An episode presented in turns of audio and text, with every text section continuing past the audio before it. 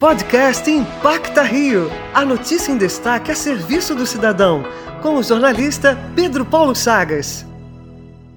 O quanto um sonho pode influenciar a vida de outras pessoas. O de Juan Melo vem ajudando a dar novos rumos para crianças e adolescentes do Complexo do Alemão na zona norte do Rio. Apaixonado por tênis desde menino, ele criou, ao lado do amigo Leandro Pancotti, o Favela Tênis e Cultura, que usa o esporte para ajudar aos jovens da comunidade. O Juan conta melhor essa história aqui na Antena 1 Rio. Lá atrás, na minha infância, eu sempre tive vontade de praticar esse esporte. Eu conheci o tênis através de videogame, né? E aquele jogo era muito viciante, era muito legal.